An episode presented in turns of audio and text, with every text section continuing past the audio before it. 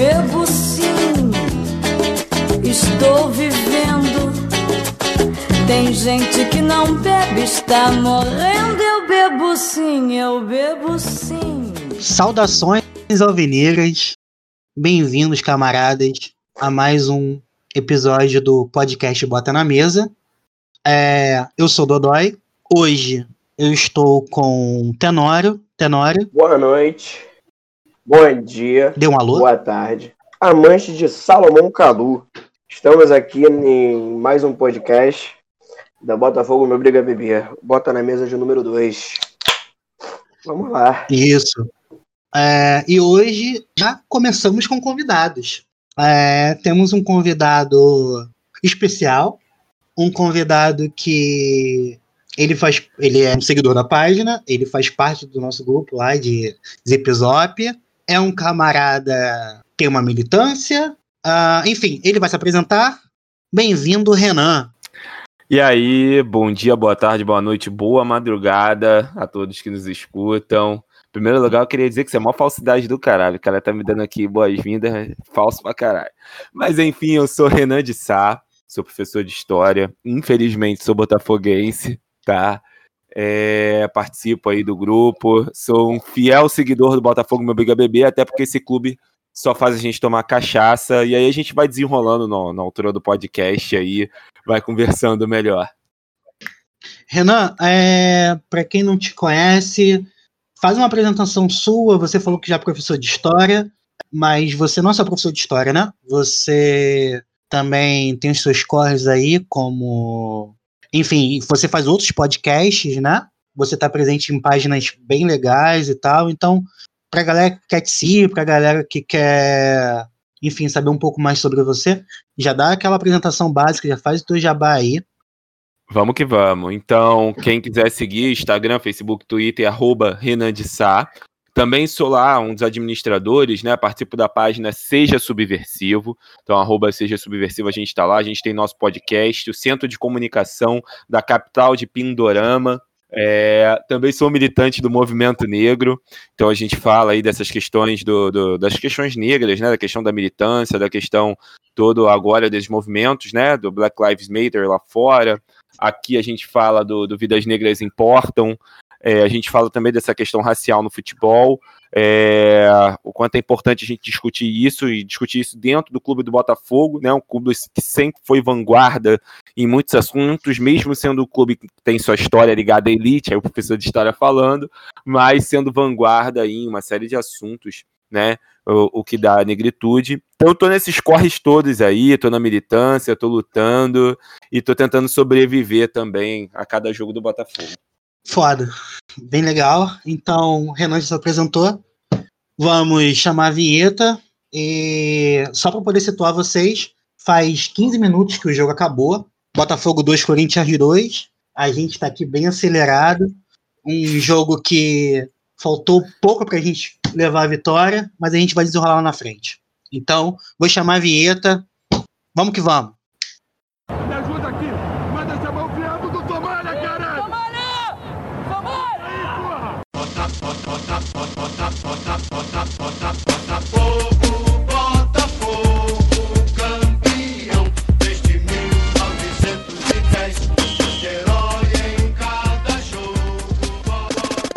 Então vamos começar esse Bota na Mesa número 2.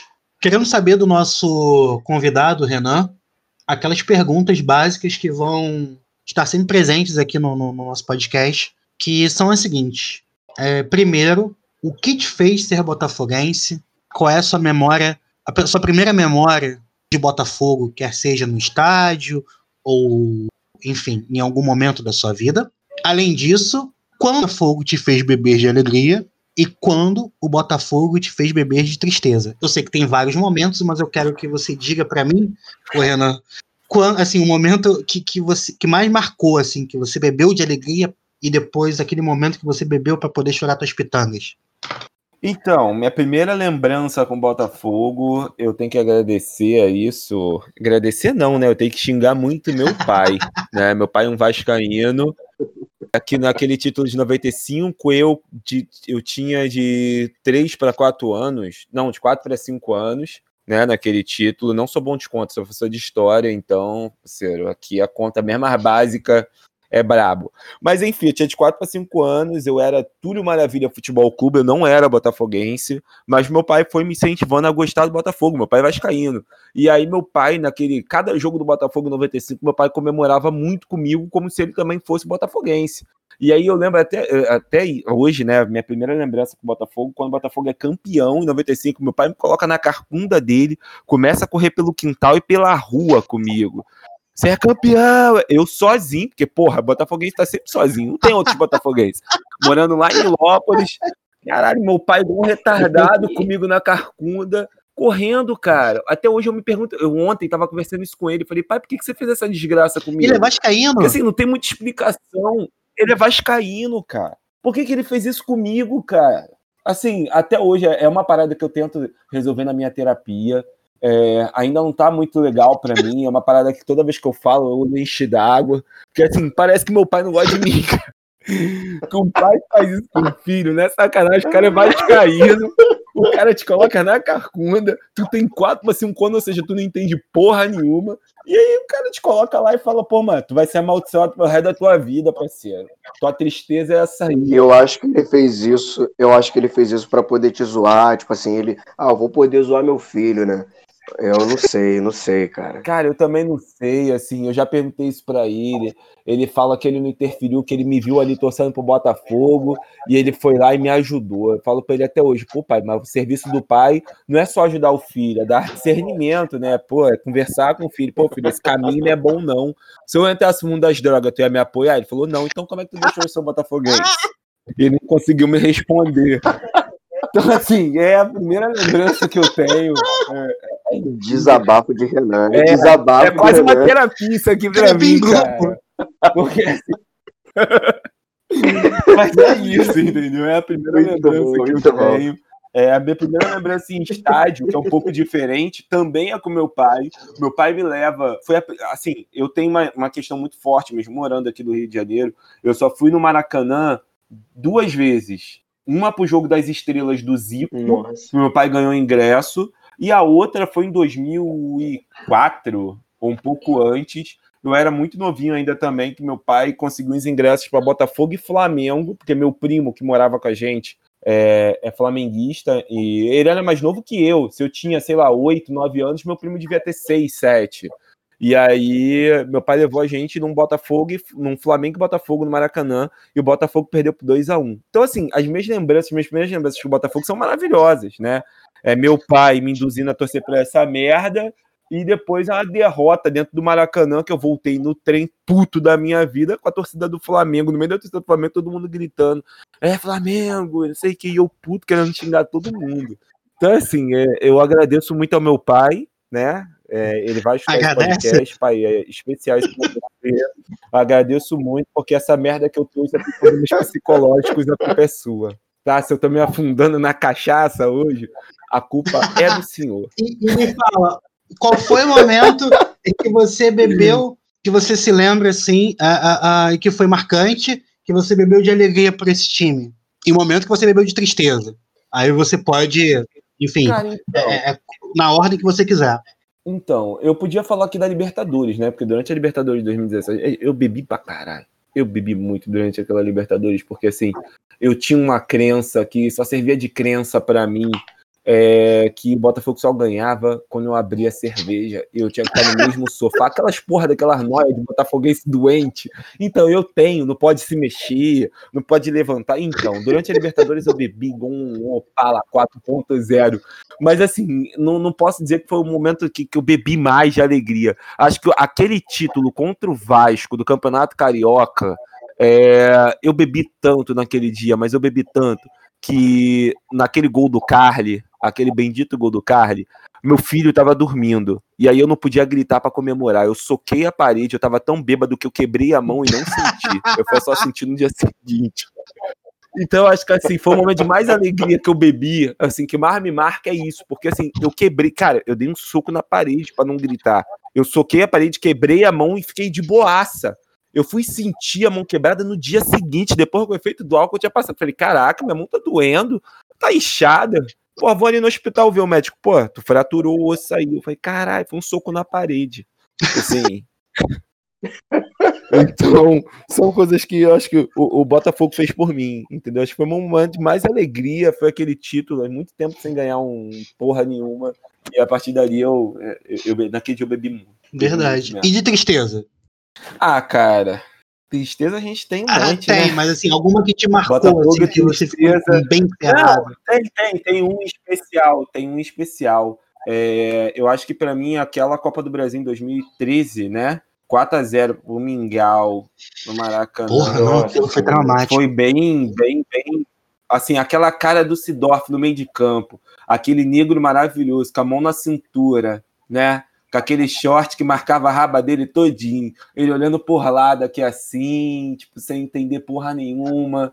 Cara, aquela imagem me resume muito. Que assim, eu eu tava com a mesma cara, eu acho que eu não tava bêbado naquele dia, eu não lembro. Mas assim, eu devo ter bebido muito de ódio naquele dia, mas não sei se eu cheguei a ficar bêbado, não. Mas, cara, aquele dia ali, acho que me marca muito pelo ódio e por ter bebido na força do ódio e por ter pensado em todos os meus amigos que iam me zoar por causa daquilo. Então é um dia para mim muito marcante aquele 2013 ali, aquele jogo contra o Flamengo, né? É, para mim é foda. Verdade, cara. Assim, é, é, foi um jogo em que o time teve um apagão, né, cara? O time não era um time ruim. Não, é, não era um time ruim, era um time bom, que estava jogando bem. E, e, e, aquelas coisas que só acontecem com o Botafogo, né? Exatamente, era um time superior ao time do Flamengo, cara, na época. Tanto é que a gente fez uma campanha de brasileiro muito melhor. Assim, é, é, era um time. Pô, era um time muito bom. Eu, eu, confesso que eu gostava muito daquele Botafogo de 2013, né? Dota, é, Marques, lembro né? muito de alguns jogos da campanha. É, Sidorf, Rafael Marques, o Felipe uhum. Gabriel. É... Não, não, é. Aquele time ali era, era muito bom. Não. Jefferson, Gilberto, Pô. Bolívar, Dória, Júlio César, Marcelo Matos, Renato. É, só que nesse jogo, quem era titular era o GG, cara. GG Lodeiro. O Sidorf saiu para o pro Dunkley entrar, no esquema de, de Oswaldo de Oliveira, né? E o Rafael Marques lá na frente, cara. É, foi um jogo bizarro. Eu Mas eu vou te falar, cara, aquele time tava jogando tanta bola, tava encaixadinho, que, cara, a gente se enganou pra caralho. Como o time iludiu a gente? O GG jogou bola naquele time. O Yuri. Inclusive, eu, eu, eu gosto do GG, cara. Jogou bola pra caralho. Você é doente, você não pode falar muita coisa igual do GG. desculpa. Desculpa. Não, mas o Yuri, o Yuri não é dessa época. O Yuri é 2014. Eu acho que o Yuri jogou uma bola ali, não foi não?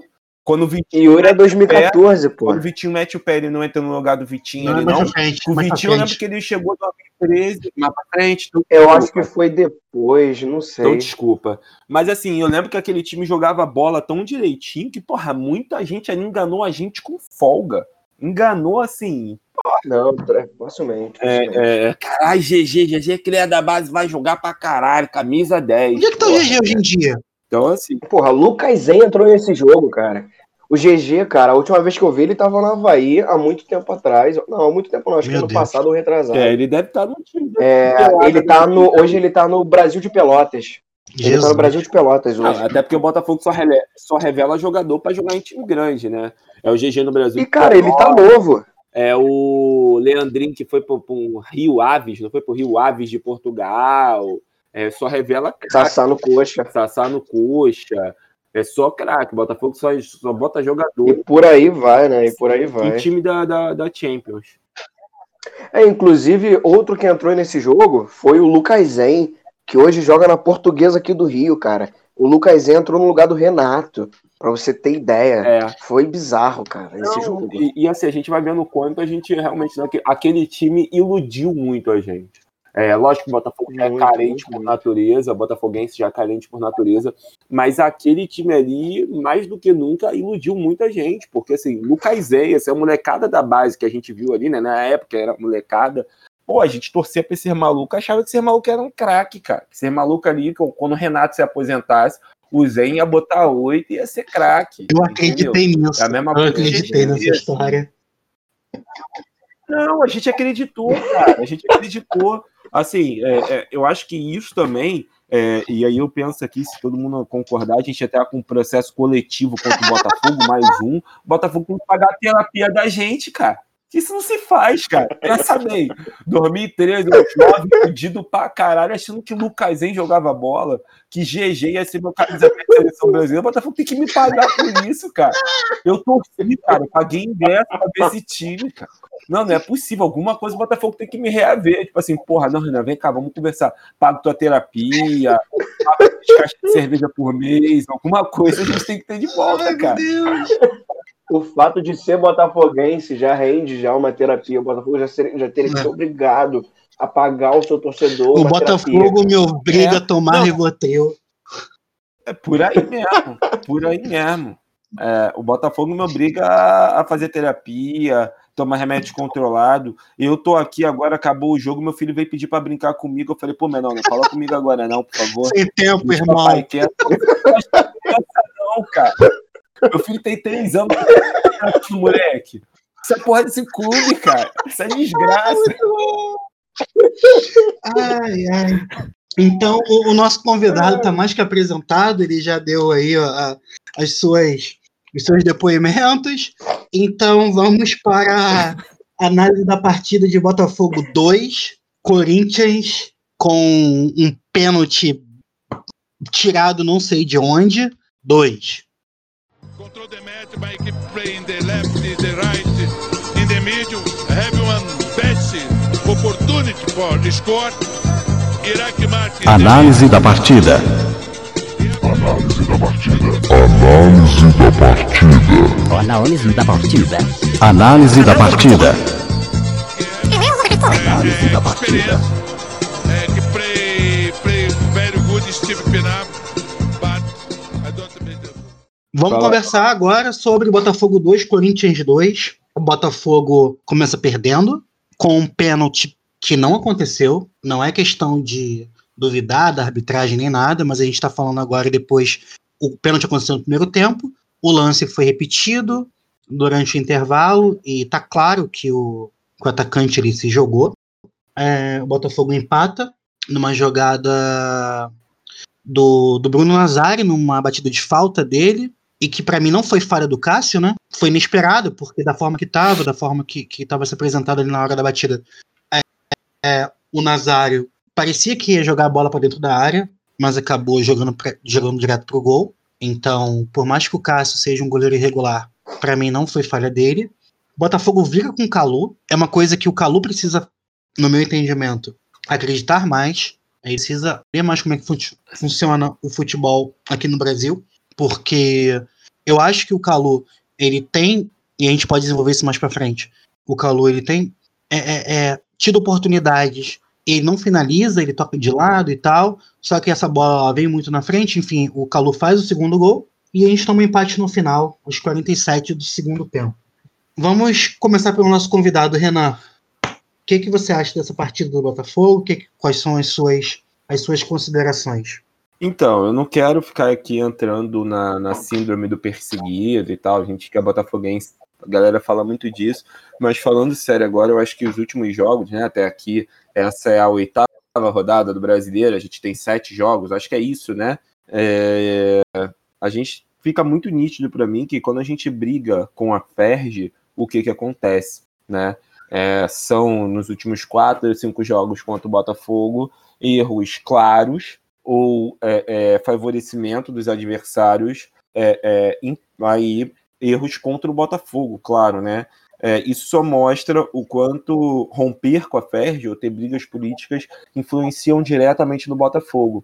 E aí eu só queria falar isso hoje aqui, porque eu acho que é importante que fique registrado o meu mais sincero, eu ia xingar um palavrão, mas eu acho melhor não, porque eu já tomei bêbado e puto, então, mas assim, é mais para poder ficar registrado, para essa galera que fala que futebol e política não se misturam. Meu mais sincero, vão caçar um, um, um, um que fazer, um livro para ler, porque assim, é claro que política e futebol se misturam, e isso fica muito nítido, não só contra o Botafogo, mas contra outros times que já se posicionaram contra a CBF ou contra as suas federações locais, né? É, então é, é, só isso mesmo, é, é, dizer que não é em vão. Esse pênalti só representa esse momento que a gente vive e podem esperar, porque essa semana né, que está entrando agora, vai ter o julgamento do Gatito pelo aquele bico que ele deu no VAR. Infelizmente, eu, se fosse o Gatito ali, eu quebraria logo, porque vai ficar suspenso seis meses. Vai ficar suspenso porque deu um bico, eu quebro logo aquela porra, ataco fogo e ainda mando pra cá do cacete.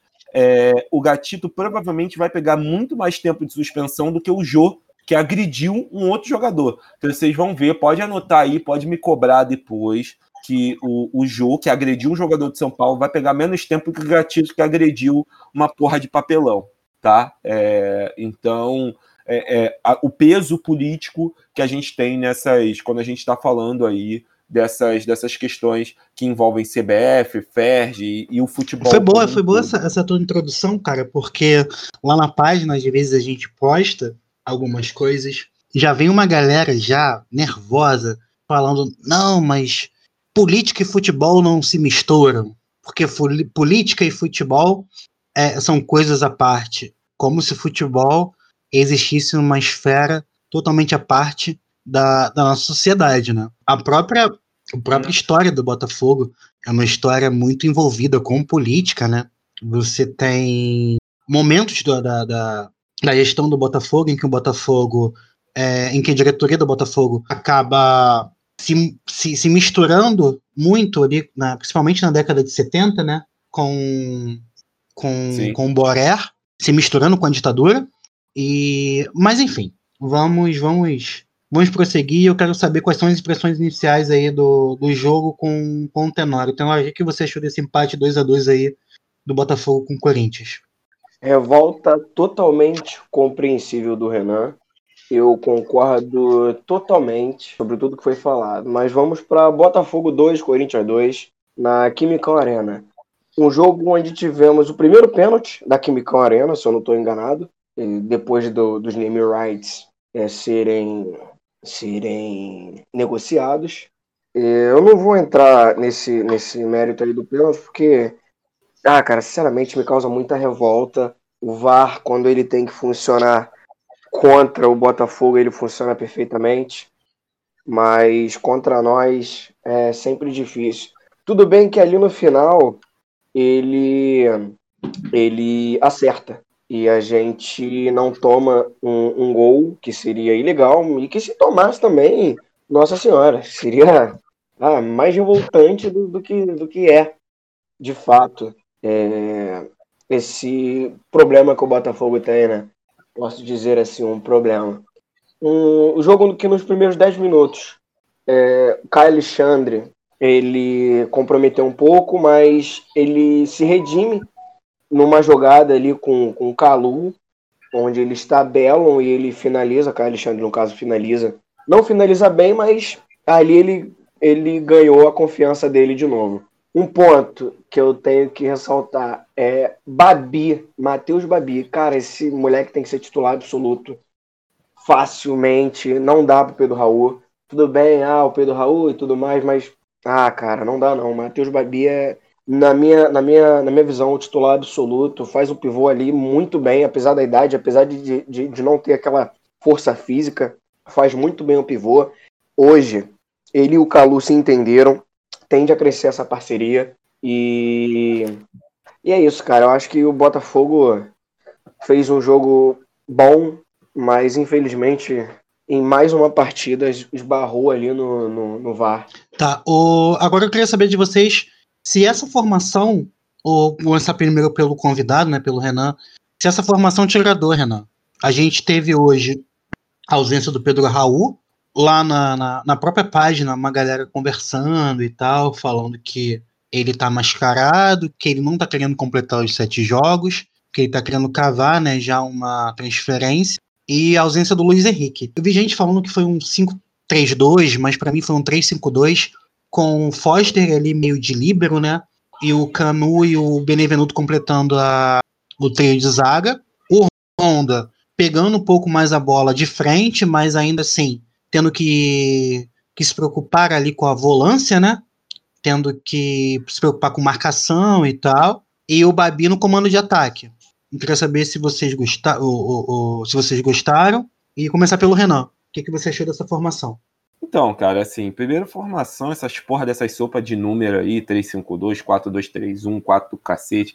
É, eu acho que o Botafogo começou primeiro num 3-5-2 e depois ele jogou no 4-3-3, né? Conforme o Corinthians foi dando é, é, espaço. A gente viu aí o Babi cair pela direita, o Bruno Nazário como falso 9 muitas das vezes e o Calu jogando lá pela esquerda. Em primeiro lugar, eu queria dizer que, por mim, é, é, é lógico que a gente precisa. O elenco é muito curto, então a gente precisa de peças de reposição, mas por mim pode mandar esse Pedro Raul embora. O cara já mostrou que não tá com vontade mais de jogar, que tá realmente, eu acho, que tanto ele quanto o Luiz Henrique estão é, cavando essa, aí, essa sétima vaga, porque você tem um. É, é, principalmente o Luiz Henrique, você tem um Atlético Mineiro hoje que tem um poderio financeiro muito forte e que pode carregar ele para lá, com o São Paulo da vida. Você tem o Internacional com o Cudê, que também tem uma certa grana que pode levar. Você tem alguns times de ouro. Então, é, isso não é à toa, nenhuma teoria de conspiração, mas acho que também não é à toa. É, primeiro, uma outra coisa importante que eu queria falar, e falando sério agora, para mim, o Babi é titular, é dono da camisa 9, e o Babi é muito mais bonito do que o Pedro Raul. Eu não sei o que vocês veem no Pedro Raul, é, mas o Babi, para mim, aquele rostinho dele de tartaruga ninja me atrai muito. É, mas ele tá jogando muita bola. Falando sério, tá jogando muita bola. Acho que não, não tem como mexer com ele ali. Eu acho que ele e Calu é uma dupla que vai dar muito certo. É, a gente tem o primeiro entrave disso tudo, que é o idioma. Né? Muitas das vezes você viu o Calu tentando gesticular ou muito quieto ali, porque sabe que o cara não tá entendendo muito bem ele. Né? É, mas esse entrosamento ele vem aos poucos. A gente já viu ali a dancinha que eles dois fizeram junto, que ensaiaram no vestiário, mostrando que a língua não é um, um, não vai ser um problema por muito tempo, eles vão, é, é, é, vão superar isso, até porque são dois wakandenses, então, a galera pegou a referência aí, né? É, é, é, mas acho que se entendem. Eu tenho uma grande questão com esse esquema do, do Paulo Autuori, cara, que é o Honda. É, na verdade, Honda e Bruno Nazário. Eu acho que os dois juntos não conseguem jogar nessa formação. É, eu acredito que, até por ter um elenco muito curto, o Honda tinha que sair, dar espaço para o Bruno Nazário, que hoje está melhor, e você coloca um volante mais de marcação. Estão falando desse Renteria que, que, chegou agora, mas você tem aí esse menino Luiz Otávio, né? Luiz Otávio, que, que, que tem jogado Sim. até razoavelmente bem. Assim, não é craque, até porque no Botafogo a gente não tem grandes craques, mas assim, é um moleque que tem conseguido jogar bem. Então, assim, para dar mais liberdade para o Caio Alexandre, que consegue marcar e sair bem, e aí você consegue também deixar o Bruno Nazário de 10. O que eu não acho jogo é querer colocar o Honda de volante. O Honda já mostrou ali que não é a dele. É, o Honda não tem essa, é, é, é essa expertise né, para poder marcar. O Honda não consegue fazer isso. Então me incomoda muito ver o Honda sendo desperdiçado ali como volante e não conseguindo chegar à frente. E você ter esse problema de marcação aí que a gente tem quando você tem que improvisar o Rafael Foster quase de volante ali para você ter um pouco mais de marcação. Então eu acho que sim, dá para a gente trocar é, conversando ali direitinho com o Honda, chama ele no canto, é, conversa com ele, bota ele para ver um anime na Netflix enquanto ele fica no banco ali, manda ele ver um Dragon Ball Z, tem que sair o Cavaleiro do Zodíaco agora na Netflix, dá para ele dar uma relembrada no tempo dele de infância ali no Japão.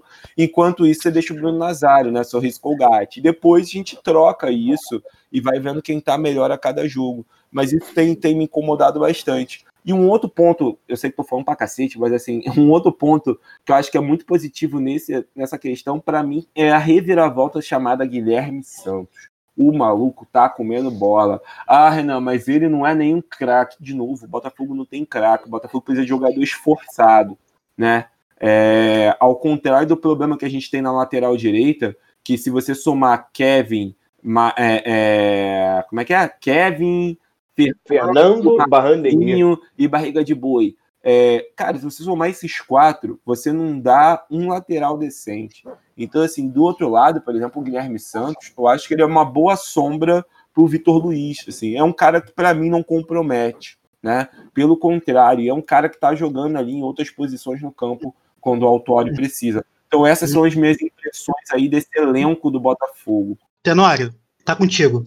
Então, eu achei uma partida boa do nosso Samurai ali no primeiro tempo, quando ele conseguiu arriscar alguns chutes e uns passes à frente. É, eu acho que a parceria dele com o Calu vai render. No primeiro tempo eu gostei sim da, da atuação dele com o Bruno Nazário, mas ressalto o que o Renan falou. É, não dá não para os dois jogarem, jogarem juntos, ainda mais o Honda sendo jogando como volante no esquema do Autori, cara. Não rola, não é a dele. Ele esse essa partida ele, ele, ele jogou ele jogou bem, na minha visão ele jogou bem, mas não dá, cara. É um desperdício ali de qualidade. O Bruno Nazário joga bem pelo meio, mas também ele consegue atuar bem pelas pontas. Eu gostei muito da atuação, da atuação dele, por sinal. Hoje, para mim, melhor a partida do Honda.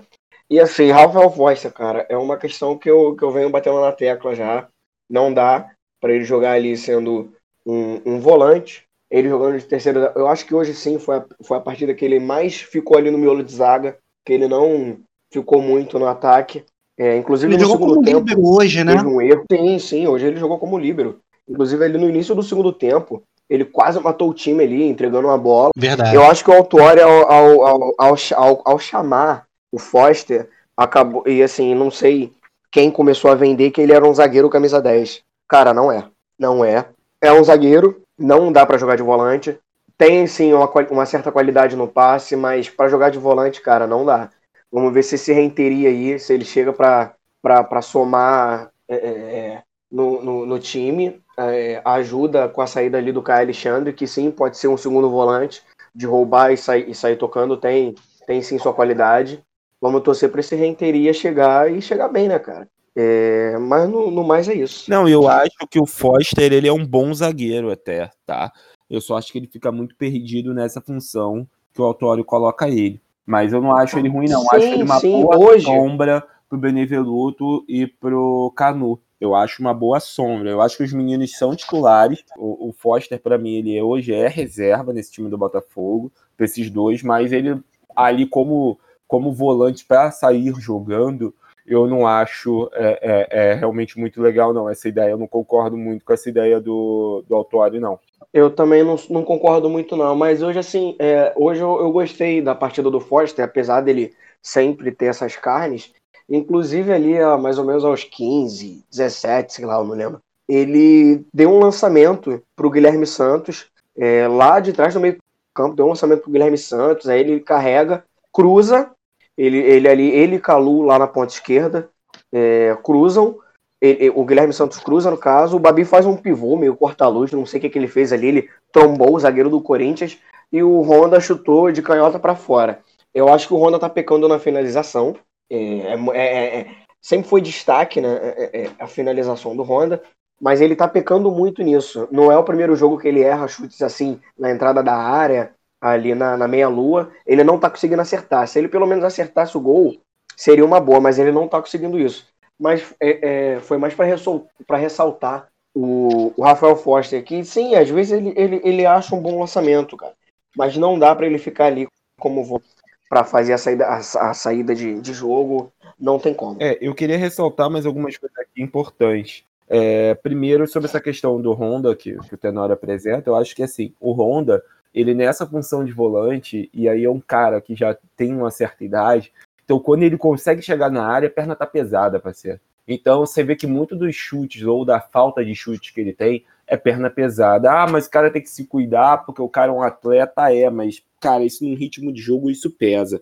O cara, ele não tá acostumado a fazer essa função de, como os caras gostam de dizer hoje, o box to box, né? Que é o correr o campo inteiro. O cara ele nunca fez isso na carreira dele inteira. O cara sempre jogou de meio ofensivo, do meio para frente. Então quando você coloca o cara de volante, quer que o cara ainda chegue bem, com fôlego para chutar, o cara quando ele chega já lá na, na, na meia-lua, o fôlego já acabou lá na linha do meio de campo. Então ele chega só o corpo, o espírito ficou, a mente está lá atrás, então ele chuta de qualquer jeito. Então acho que falta isso, por isso é, a minha insistência em dizer que o Honda, ele, eu não concordo com essa visão de Honda jogar de, de, de segundo volante ou de volante ali atrás. É, uma outra coisa importante para mim que acho que tem que ser ressaltada, a entrada desse menino, Matheus Nascimento, de 16 anos, tem a idade dos meus alunos, é, que, que acontece? Só mostra o quanto o nosso elenco ele é curto, né? A gente tem que recorrer, o moleque é bola, não estou dizendo que o moleque não é bom, mas a gente tem que recorrer a um menino de 16 anos para poder jogar, porque a gente não tem um centroavante qualquer.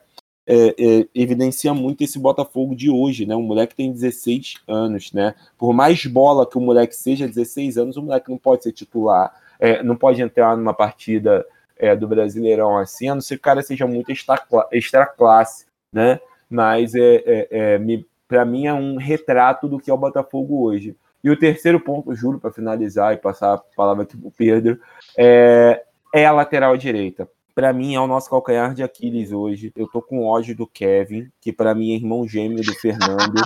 E para mim, os dois estão ali só para tentar nossa vida mesmo. Eu não sei o que esses caras vieram fazer. Quem inventou que essas pragas jogam futebol. Você é... acha que o Kevin é igual ao Fernando? Assim, vamos lá. Você tem. Você só pode escolher um: Kevin, o Barro de Giz e o Fernando. Qual dos três? para mim o barriga de boi ainda vale muito mais. É, quando eu falo igual, só para poder ficar muito nítido aqui, é igual a cara. Não sei se vocês já pegaram para fazer isso. Bota não, é. aí, não, não, não, não. Iguais, realmente, realmente, realmente. Não tô falando em futebol, iguais. não, porque em futebol não consigo. Ah, em futebol são iguais também, que nem um dos dois joga bola, né? Todos dois ali. Alguém falou ali. que eles três, eles parecem é, estudantes da PUC, não é isso? Parece mesmo. Caraca, é estudante, um estuda direito, um outro estuda medicina, o outro estuda um odontologia. Engenharia, engenharia. E é. o Marcinho? E o Marcinho, o que, que o Marcinho então, estuda? os três, eu, eu tô falando dos três que eu tô falando, barriga de boi não, barriga de boi é aquele maluco já, quase trintão, que não deu certo muito na vida, que é branco, e só se aproveita dos seus privilégios brancos para poder existir né? Mas os outros três não. Os outros três, para mim, parecem mesmo estudantes da PUC, que tá ligado? Que só anda com aquele casaco da calor de 388 graus no Rio de Janeiro, o maltão com aquele casaco da PUC. Engenharia PUC nas costas, saca? É, medicina, Med PUC. E aí. Eu acho que o Marcinho é da medicina. É, é, Caralho, será, mano? Não, não, não, confio em minha vida no Marcinho, não. Se eu for no, no médico, chegar lá, é o Marcinho, eu vou embora. Caralho, maluco. E o Fernando, eu sou o Fernando para poder construir um, um, um, edifício. O cara tem, tem peça na própria perna. Como é que o cara vai projetar alguma coisa sem engenheiro? Você tá maluco? Não dá pra mim, não. Muito bom, muito não bom. Dá. É. Ah, então, para poder concluir, eu queria saber de vocês só mais uma coisa com relação à análise do jogo, essa questão da gente tomar gol nos acréscimos. Vocês acham que a gente não sabe administrar um resultado? Se porque hoje a gente não teve ajuda. É, é, hoje, na verdade, o Corinthians, né, não teve ajuda do. Hoje a gente está gravando para poder situar os ouvintes. A gente está gravando após, né, a partida do Botafogo Corinthians. Então, nessa partida, o Corinthians não teve ajuda do, do, do árbitro, nem do VAR, pelo menos nesse segundo gol. Vocês acham que está faltando maturidade, que o time do Botafogo está desesperado? Por que, que, a gente não consegue segurar esse, esse resultado, Renan? O que, que tu acha? Cara, para mim passa em duas coisas. Primeiro, o Autório demora muito para mexer. É, ficou muito claro isso para mim, principalmente naquele, naquele gol anulado, né? Que o time do Botafogo já não corria mais. Você tinha um Caio Alexandre, um Rondo, um Nazário muito cansados e o Autório não mexia. Enquanto o, o Thiago Nunes né, já tinha feito três alterações, se eu não me engano, colocado o Otero, colocado aquele menino que era do Vasco, que também estuda medicina na PUC, o Matheus Vital. Matheus Vital, que era Matheus Pet, mas ele não quer essa comparação, então não pode chamar de Matheus Pet, só pode chamar de Matheus Vital. Então o Matheus Pet é, e outros aí que, que entraram correndo igual o cão, enquanto o nosso time estava cansado, é, para mim tem esse problema. O Autório demora muito para mexer. É lógico que a gente não tem um banco lá que, que ele vai mexer e vai mudar o jogo. Mas eu acho que é isso. E o segundo ponto é, é a covardia. É, o time do Botafogo ele é um time que ele não sabe ganhar. Ele ganha mas depois que ele meteu 1 a 0 ele tá chamando o adversário para dentro com todas as forças. E, cara, é só você ver pela, pela, é, é, pelas mudanças. Luiz Otávio, Davi Souza, é, e, botou três, né? Que ele botou o Matheus Nascimento lá no ataque. Mas assim, cara, você tá chamando o time dos caras para dentro, entendeu? Você tá chamando, quando você tira o Calu e coloca um zagueiro, quando você tira o Caio Alexandre, coloca é, é, é um, um, um volante, volante, volante, você tá chamando o time dos caras para dentro, porque assim, você já tem o Foster, você já tem uma linha de três zagueiros em teoria. né? Você tem que compor ali o meio, fechar com, com mais um volante e botar a gente para poder fazer contra-ataque. Não é chamar o time dos caras mais pra dentro. O Botafogo terminou o jogo com quatro zagueiros. O Botafogo terminou este jogo com quatro zagueiros. Tem noção? O time com quatro zagueiros eram quatro zagueiros, é, um lateral e meio, porque o Kevin eu não considero ele um jogador completo, então para mim ele é um jogador e meio.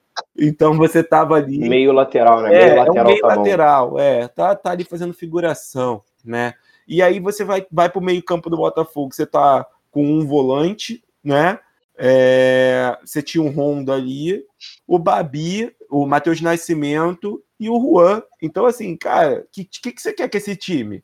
Você quer, pelo amor de Deus, que o árbitro acabe logo o jogo. Então, assim, é, é, é, lógico que isso podia acontecer. Você joga muito com a sorte. A sorte de os caras conseguirem cortar todas as bolas, ou o azar de, de o cara não conseguirem cortar, que foi o que aconteceu. Para mim, um erro claríssimo do Foster e do Benevenuto. Ambos ficaram olhando para a bola. O Jô deu um passo para trás, recebeu sozinho e fez o gol. Então, assim, é, é, é só mostra, evidencia pra gente que a gente tem um elenco curto, para mim, e que o, o, o, o Paulo Autuori, com todo o respeito do mundo ao seu Autuori, que parece um daqueles tios que tá no bar, furando a quarentena, tomando seu litrão de brama e com seu derby na boca, com aquele dente amarelo, é, que mexe, demora muito para mexer, cara. Demora muito para mexer, e isso pra gente é muito ruim.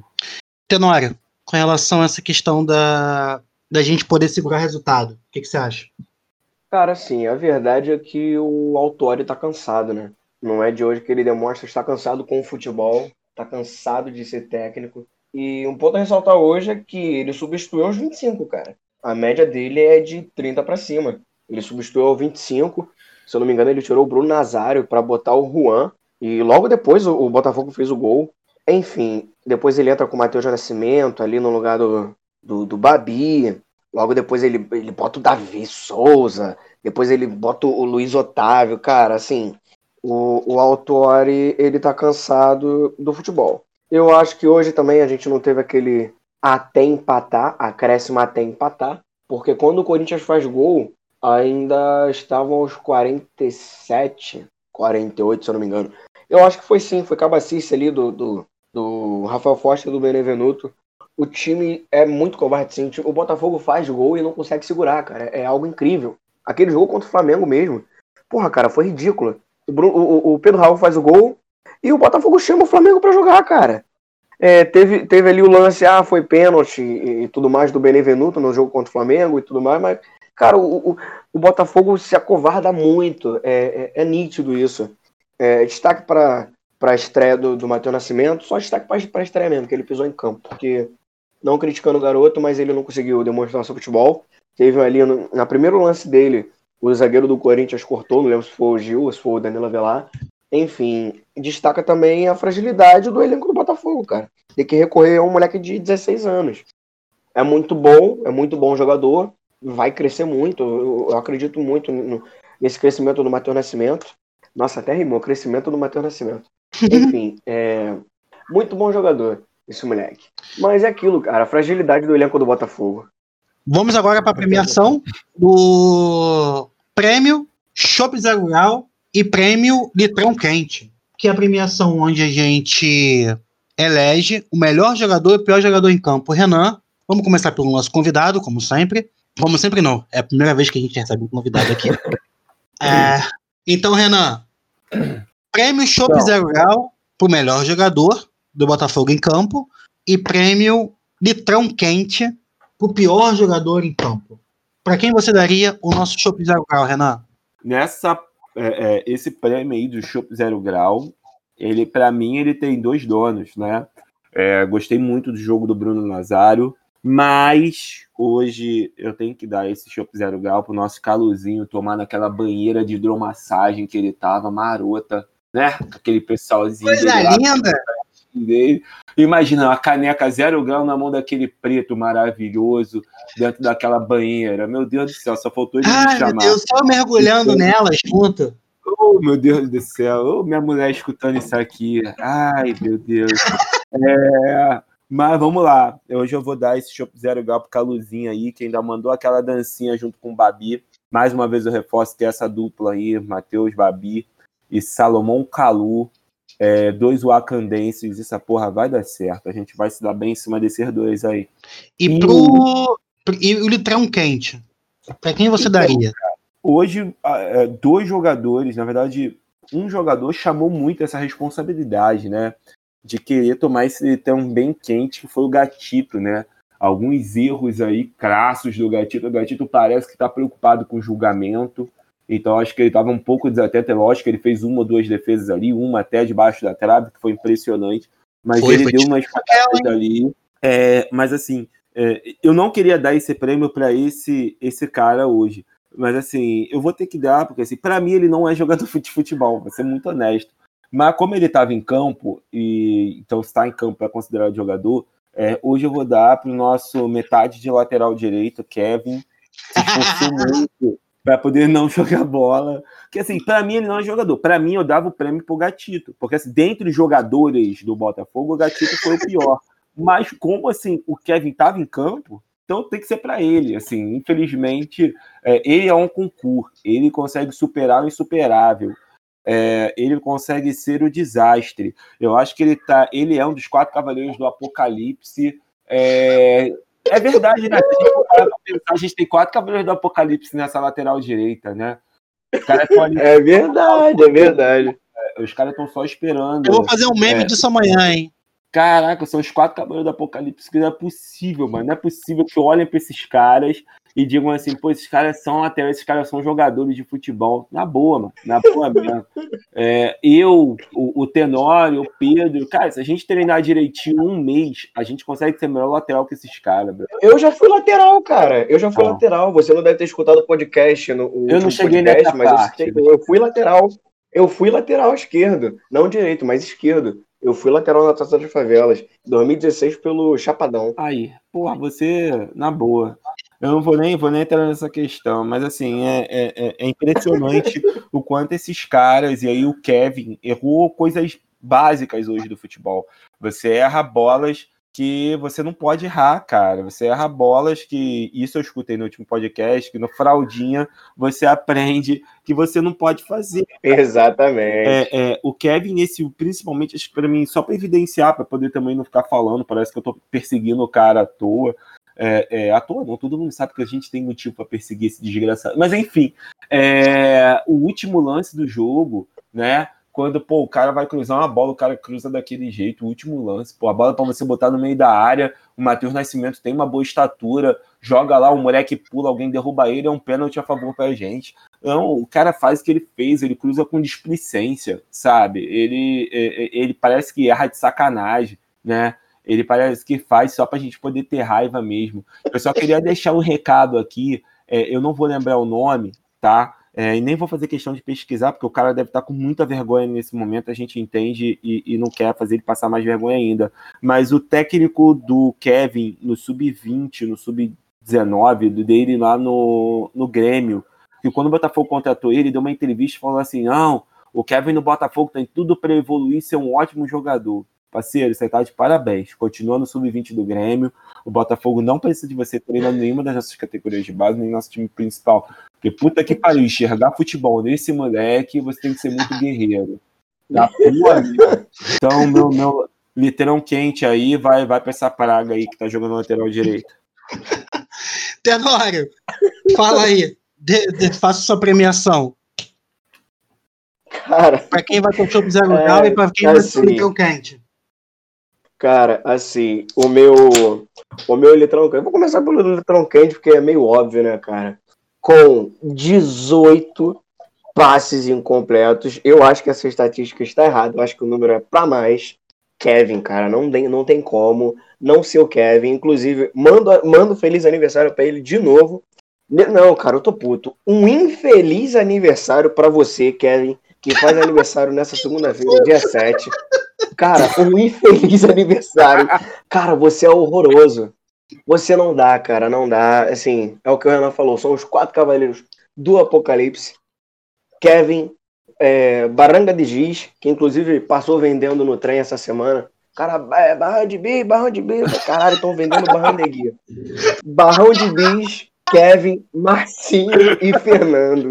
Cara, não dá, não dá. Não dá. É... Um infeliz aniversário para ele, é isso mesmo, cara. Não, não tô nem aí. E, assim, o prêmio Chopp Zero Grau vai pro Bruno Nazário.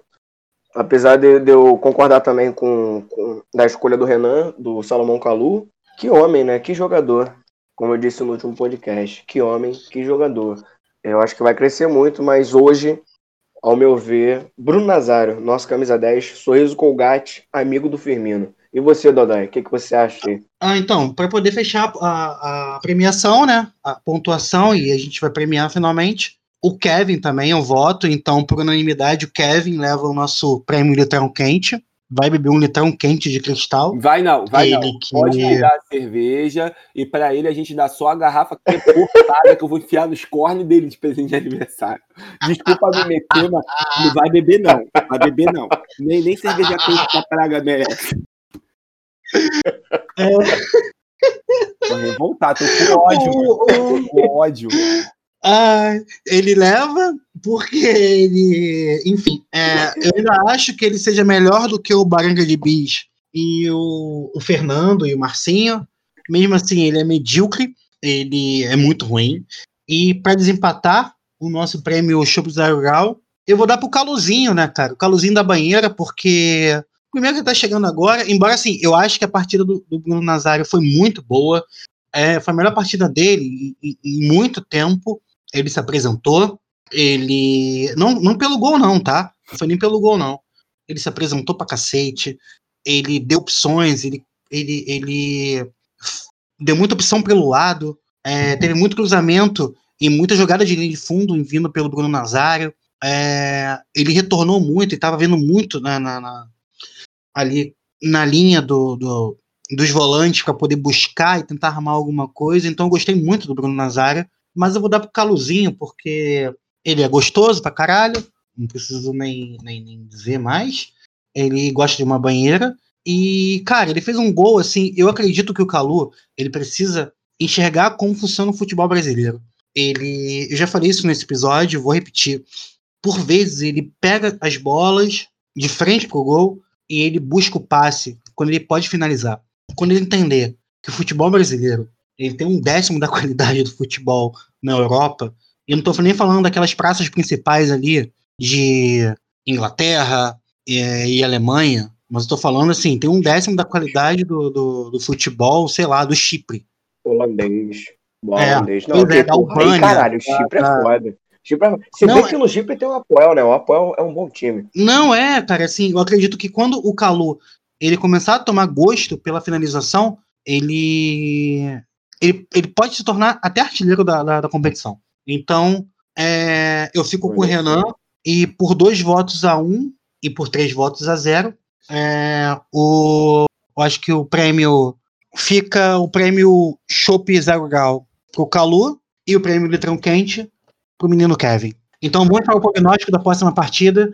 Botafogo e Atlético Paranaense, Atlético Paranaense, quarta-feira, 9 do 9, às 19h30, lá no Paraná, na República de Curitiba, aquela terra em que nos deu Sérgio Moro, essa desgraça. Deu O que, que vocês estão esperando para essa partida?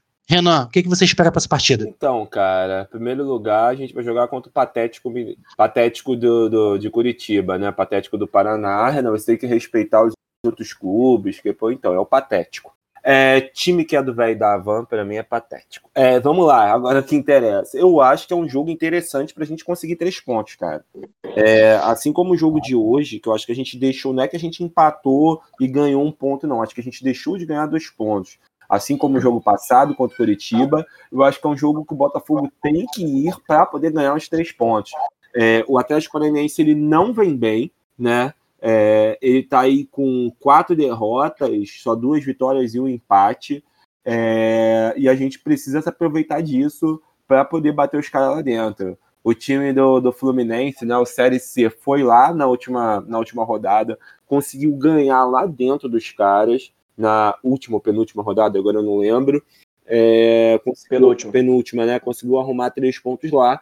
E a gente seguindo por essa mesma linha, o nosso time não é é, é, inferior ao time do, do Fluminense. Então eu acredito sim, dá para a gente arrumar esses três pontos em cima dos caras e dá para a gente ganhar. É, é, é, o que a gente não pode é fazer mais um jogo covarde como o que a gente fez hoje. Né? O jogo contra o Corinthians foi um jogo de covardia do Botafogo. Mas mesmo na covardia do Botafogo, o time do Corinthians foi tão mal, principalmente no primeiro tempo, que a gente conseguiu aí é, é, minimamente abrir 2 a 1 um. Mas, é lógico, o segundo gol veio no segundo tempo, eu sei, mas o Botafogo no primeiro tempo foi muito superior ao Corinthians, né? Até o, os comentaristas da Globo, que fazem questão de só ressaltar o lado negativo do Botafogo, tiveram que concordar com isso, né? Então acredito que esse jogo, que infelizmente não será televisionado, né? É, é, não terá nenhuma transmissão, eu acredito que é a oportunidade perfeita da gente conseguir três pontos aí e conseguir se afastar, pelo menos chegar no meio da tabela, né? A gente está numa zona muito perigosa da tabela e que a gente não pode ficar muito tempo próximo disso, não. É, a gente sabe o quanto ficar lá embaixo muito tempo, o quanto isso pode causar uma crise a, a longo tempo, né? Que, que pode agravar a nossa situação aí. Sim, é só para poder situar, antes de passar a bola para o Tenório, Renan, e também deixar como informação, o julgamento do Gatito só rola no dia 10. Então a gente vai jogar a partida contra o Atlético com o Gatito. E com os possíveis retornos do tanto do Pedro Raul quanto do Luiz Henrique. É, claro, com as ressalvas que a gente já fez no início do, do, do episódio, de que pode ser que eles estejam cavando essas, essas saídas para poder, tanto o Luiz Henrique quanto o Pedro Raul, para poder não completar os sete jogos e serem transferidos, né? Uhum. Tenório, o que, que você acha? Cara, então, é, Atlético, Atlético Paranaense e Botafogo, quarta-feira, às sete e meia da noite. Jogo que não será televisionado. É... Cara, então é importante você falar isso. O jogo não vai ser televisionado, sim, né? Sim, vai ser transmitido sim. pela internet? Sim, assim. É... Não, só o Botafogo áudio. TV. Nenhuma, nenhum, nenhuma, nenhuma, nenhum canal do YouTube de nenhum clube tem esse direito. E então, não, não teremos transmissão transmissões com, com imagens. Eu acho que só a rádio. Eu, inclusive, acho que na Botafogo TV também. Eu acho vai só, ter na Botafogo TV e vai ter na, na rádio também, tá? Só os áudios. As imagens são proibidas. Sim, sim. Por um. Por conta da Globo, etc. É, eu acho que é uma partida que dá assim pro Botafogo buscar três pontos. O Atlético vem muito mal na competição. Vem muito mal. É, fez um bom campeonato ano passado, mas esse ano tá, tá muito ruim. Não sei como é que eles ganharam o, o campeonato paranaense sobre o Curitiba do, do, nosso querido Barroca, que não tá mais lá, né? É, não sei como é que eles ganharam, enfim. Eu acho que sim é uma partida que dá para o Botafogo buscar os três pontos. O Botafogo, se houver a volta do Luiz Henrique, pode explorar a velocidade pelas pontas. Eu acho que aí sim a gente vai ter um desenho do time do time titular do Botafogo pro, até o final da temporada, com o retorno do Luiz Henrique. Eu acho que Pedro Raul não volta mais, Babi hum, assumiu totalmente. E assim, eu queria arriscar um placar. Eu acho que 2 a 1 o Botafogo, porque o Botafogo sim vai tomar gol, apesar de Canu e Benevenuto serem monstros. As laterais deixam muito a desejar. Renan, você tem um placar para essa partida? Ou não quer dar a zica? Não, eu posso. A gente fala, joga essa merda aí, vê o que, que vai dar. Eu acho que vai ser 1 a 0 Acho que é 1 a 0 aquele gol chorado do Babi. E vai ser mais ou menos isso aí mesmo, entendeu? Não, não, não acho que foge muito disso, não. É, então, eu também acredito que a gente. O Atlético Paranaense ele não vem de uma, uma sequência boa. E eu acho que a gente tem evoluído, embora a gente, em um outro jogo, tenha sofrido alguns apagões. Mas eu acredito que a gente sim vá a Curitiba e consiga arrancar lá uma vitória que por pouco, cara, não, não, não veio pra gente hoje, né? Por um detalhe, como o Renan falou, né? Um vacilo ali do Foster e do Benevenuto, que deram mole e o, o jogo acabou subindo ali no meio dos dois. Mas acredito que a gente consiga sim, cara. E aí eu vou arriscar um palpite de 2 a 0 Fechamos a análise do jogo, Botafogo e Curitiba, e Corinthians, desculpa. Fechamos a, a nossa, o nosso prognóstico aí do que será o Botafogo Atlético Paranaense. E agora vamos para um, o último bloco do nosso podcast, o, pod, o, o, bloco que é mais polêmico, um bloco em que a gente já nós já tocamos aqui durante a nossa discussão é, bem en passant, que é o bloco de política. E da mesma forma que a gente discute política lá no, no nosso podcast, no nosso podcast, ó, na nossa página, a gente vai discutir o, o, política aqui. Quer de uma forma séria? Não, não é de uma forma séria. Então, vamos para o bloco de política.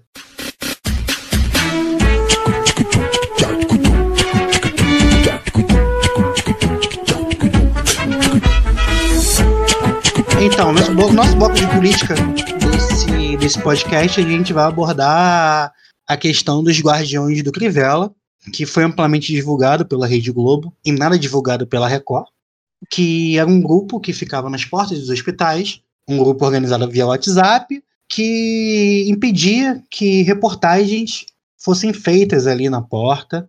É, por isso, houve um pedido de impeachment na, na Câmara dos Vereadores, pedido esse. Inclusive negado. Que, isso, um pedido que foi protocolado, mas que foi negado, é, que, que, que foi votado, e pela votação, é, por 25 a 23, o placar, ele foi interrompido. Uh, queria saber de vocês, primeiro com relação à questão do, da liberdade de imprensa, e se vocês acham de verdade, porque o Crivella ele veio a público dizer que é, na verdade, essa questão dos guardiões de Crivella era a população que estava ali na porta dos hospitais defendendo a prefeitura, que isso tudo era foi uma invenção por parte da Globo que atua como uma oposição ao governo do Crivella. Queria saber de vocês, o que, vocês acharam dessa situação toda, e no final tem uma outra pergunta que é muito mais muito mais séria, muito mais é, muito mais coerente. Então, Renan, vou começar pelo Renan, nosso convidado. O que você acha dessa situação toda? Cara, então, a gente é, é, vendo esse caso para mim, né, e aí eu volto, é, a, Câmara de, a Câmara de Vereadores vai abrir uma CPI, né, para poder investigar isso. acho que é mais uma questão política do que dar em alguma coisa. Lembrando que a gente já está no final desse mandato, desse primeiro mandato do Crivella, então provavelmente isso não vai dar em nada. Mas esse caso dos guardiões do Crivella, né, cara, só evidencia o quanto é, é, a gente tem voltado a um estado cada vez mais coronelista, né? Se a gente for falar um pouquinho de história, a gente vai lembrar um pouquinho da época da, da República do Café com Leite, ou até um pouquinho antes aí, a gente está falando da década de 20, década de 30, década de 40, onde o coronelismo imperava aqui no Brasil, no Rio de Janeiro também, onde a gente tinha o coronel, o dono das terras, que tinha seus capangas que agiam. É, então, para mim, essa tática do Crivella nada mais é do que retomar a isso, né?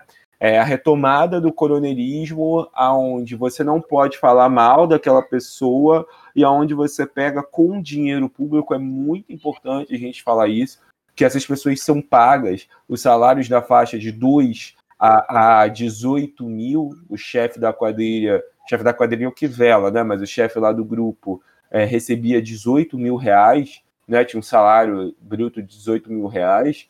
É, que essa galera é paga com dinheiro público né?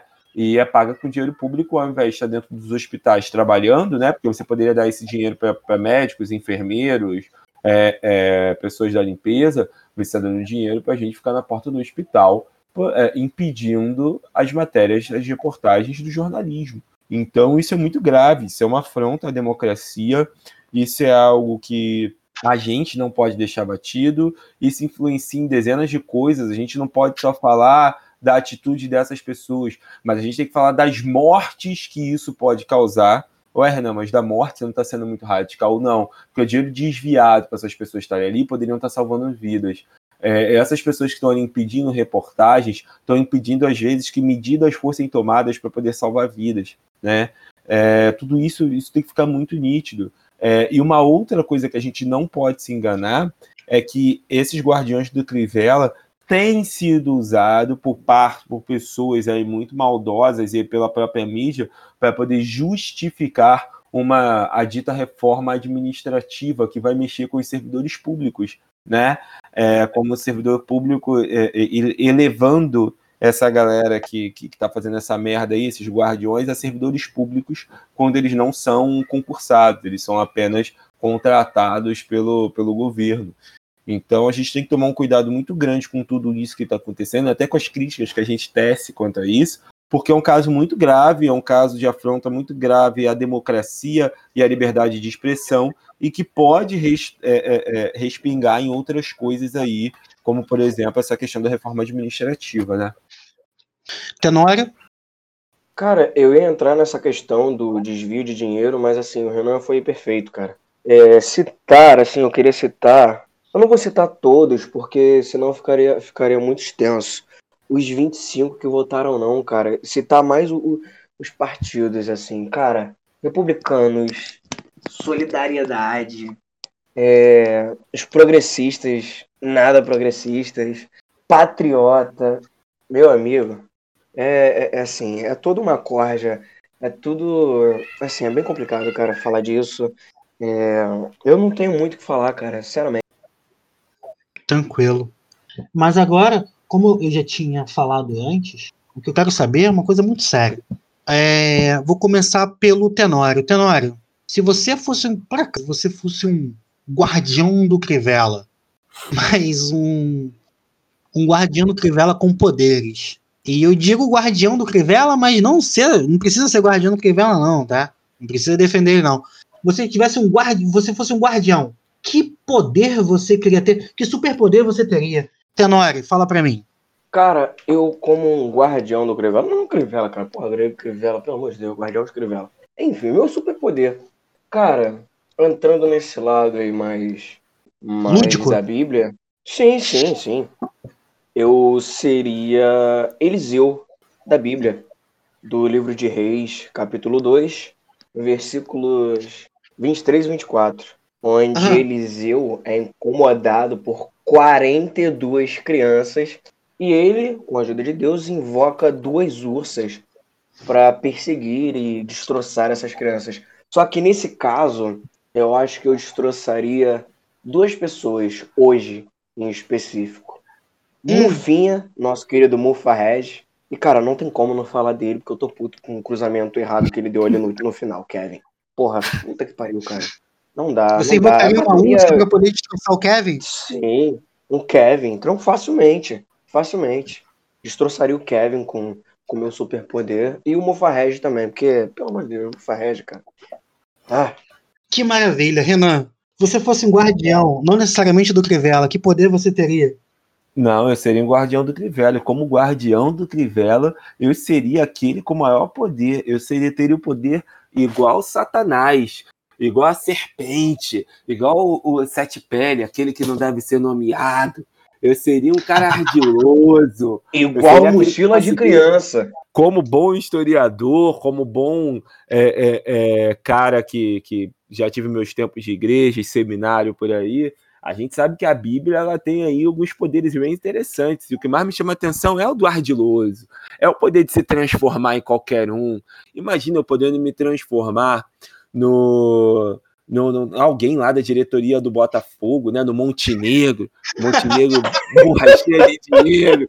Chego lá, mato o Mufarrege. Chego lá, bando aqueles quatro laterais direitos que somando não dá meio, embora. Contrato um puta de um lateral dinheiro direito com dinheiro do Mufarreg, que tem com, com dinheiro do Mufarreg, ele com direito do dinheiro do Montenegro. Cara, imagina as merda que eu faria, cara. Pô, mas espera aí, eles não são os quatro cavaleiros do Apocalipse? Os quatro lá, os quatro laterais direitos são. são Sim, os quatro... então. Você mandaria os quatro cavaleiros do Apocalipse embora? Mandaria, vamos, ser, vamos fazer o apocalipse na puta. Bom, lá na, na casa do cara.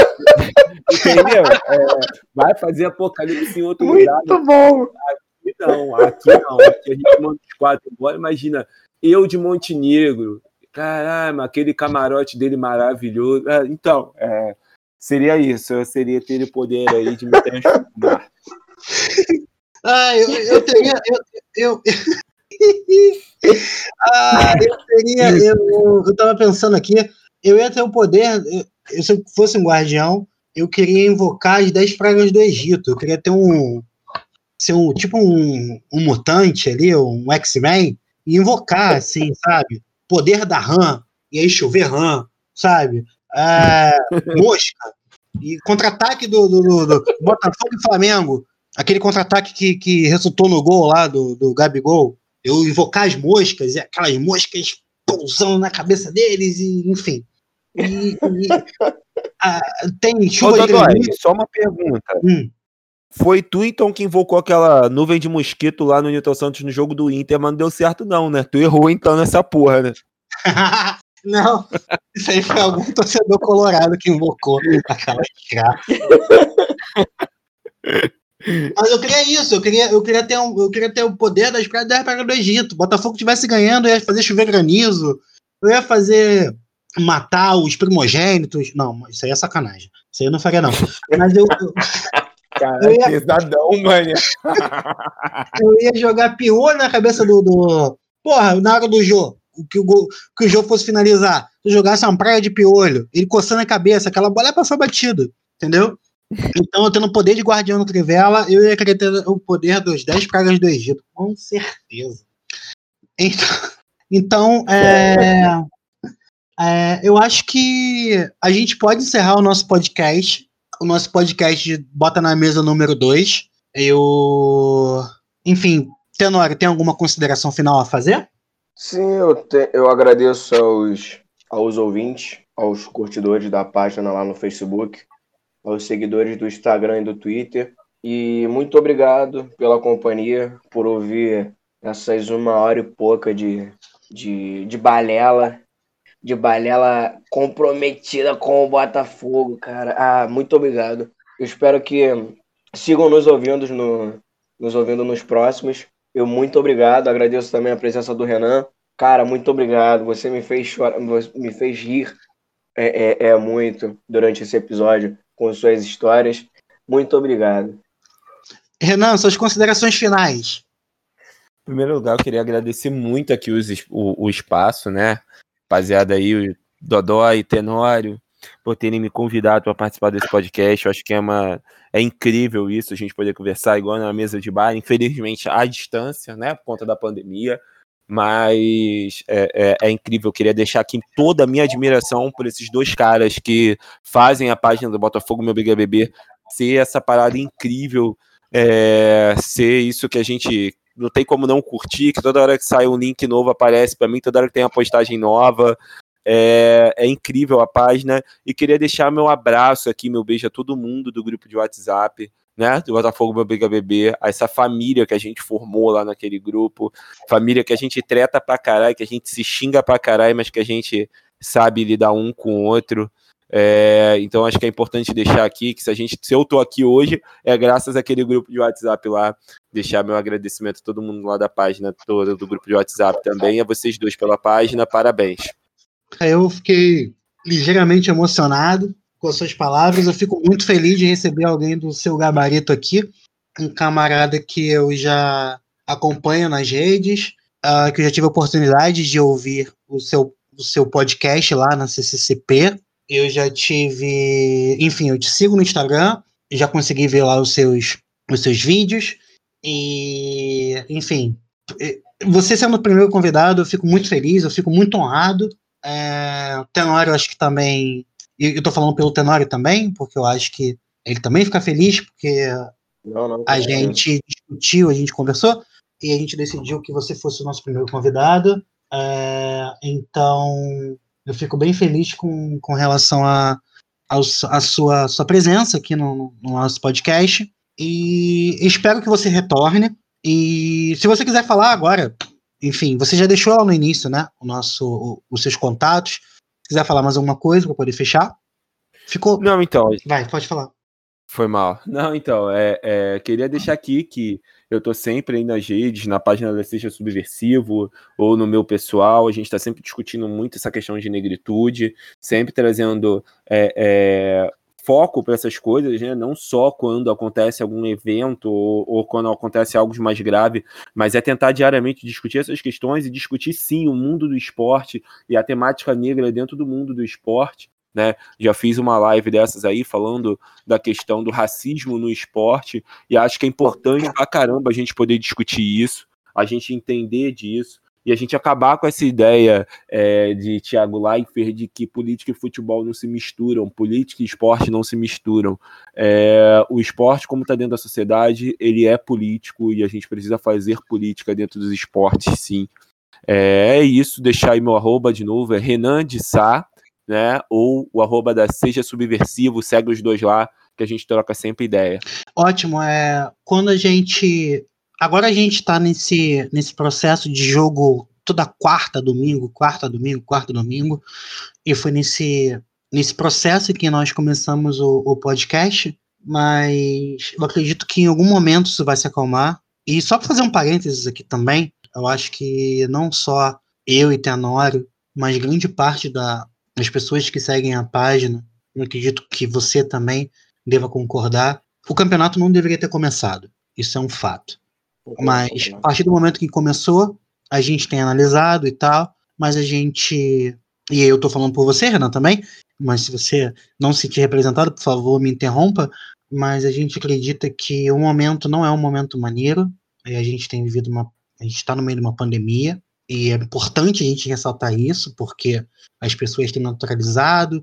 É importante a gente bater na tecla de que a gente ainda está numa pandemia, que a gente precisa fazer isolamento social e que o retorno do campeonato, da forma que foi feito, ele é errado, mas que em cima disso a gente tem conversado. Porque, embora a gente não tenha falado isso no início, eu acho que é importante que a gente deixe aqui no final essa ressalva de que a gente não concorda que esse campeonato tenha retornado nas condições em que o país se encontra e que os protocolos do, do próprio CBF eles sejam protocolos falhos, sejam protocolos em que você encontra times que tenham 15, 16 jogadores com é, infectados com coronavírus e que tem que se virar para poder tentar botar time em campo. Então, assim, é uma coisa que, que, que não cabe.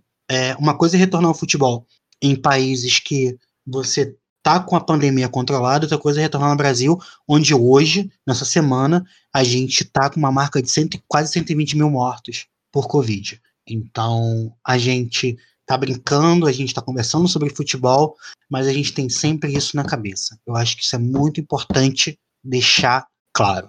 Isso tá ok? Não sei se tá ok pro Renan, se tá ok pro, pro Tenório. Não, não, tá tá. Perfeito, assina embaixo, assina embaixo. Então, e Renan, eu, eu só fiz esse adendo porque, como nós estamos jogo sim, é, a gente está com jogo toda quarta e todo domingo, então a gente não está com tempo de fazer um podcast que fale sobre a história do Botafogo, porque a nossa ideia também é fazer podcast, é fazer podcasts que, que tratem de temas um pouco mais densos ou de podcasts que tratem de campanhas vitoriosas.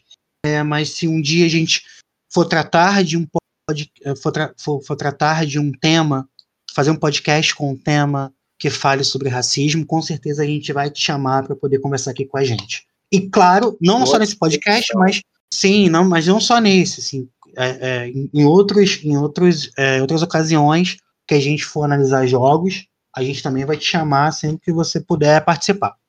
Beleza, estou à disposição aí, sempre que quiserem, sempre que, que precisarem. A gente está por aqui para poder conversar, beber bastante cerveja, falar mal dos laterais do Botafogo também, que é importante. então é isso. Vamos se despedir então? Vamos dar tchau para a audiência?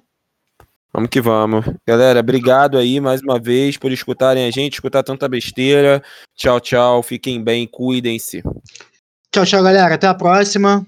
Um beijo e fiquem na paz, Márcio Azevedo. Valeu, rapaziada. Um abraço. Boa semana para todos, aos ouvintes aí. Fiquem na paz de Salomão Calu, por que não? Valeu, gente. Tchau, tchau. Até a próxima.